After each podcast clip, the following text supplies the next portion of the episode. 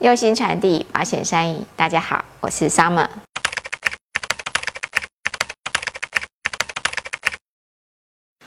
欢迎收看《保险江湖》。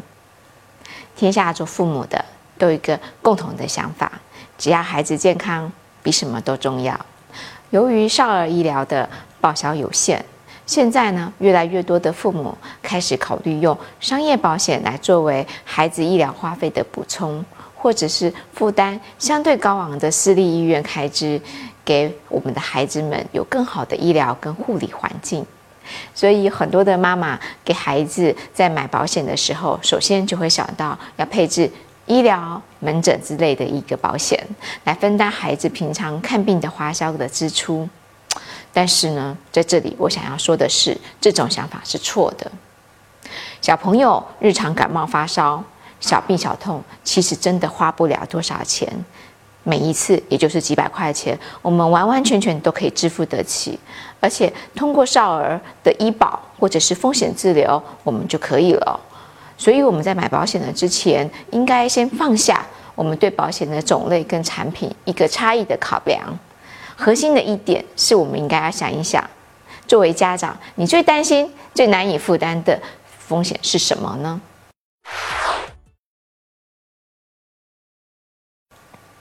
有孩子的家长呢，其实都知道，小朋友的健康问题是最最最影响家庭财务安排的。而我们买保险，重点要防范的是什么？是生命中无法承受的风险。重大疾病保险对于重疾的界定非常的严格，除了癌症之外，其他的疾病一般都要满足合同中所列明的条件。真的要达到了重疾界定的标准，这时候的花费已经是相当相当大了。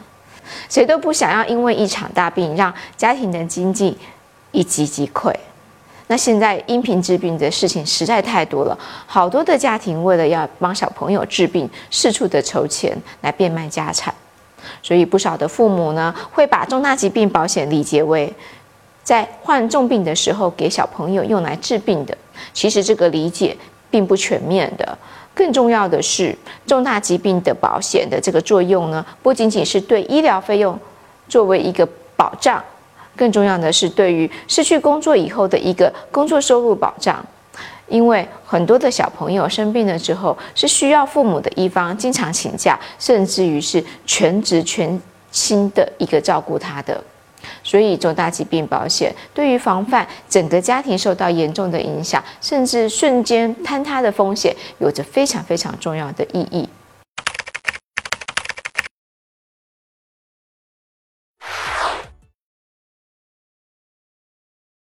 我们给小朋友买重疾险的时候呢，不能只看是否保白血病这一类的恶性肿瘤，还要留意其他高发的病种，比如说。重型再生障碍性的一个贫血，儿童高发的第一型糖尿病，严重川崎症。前阵子呢，朋友圈有一篇文章，我眼中的川崎病，非常的火，让很多的家长开始留意这一类容易忽略但是非常危险的儿童高发二级。一般的重疾险，宝宝在出生三十天左右就可以投保了，建议您。早一点给小朋友投保，通常呢，这时候保费会比较便宜，而且呢，健康出生的宝宝非常容易被承保的哦。另外，也建议家长们在设置保额的时候，要把爸爸或妈妈一方的收入也放在你其中的里面一并来考虑，作为生活开支的一个储备。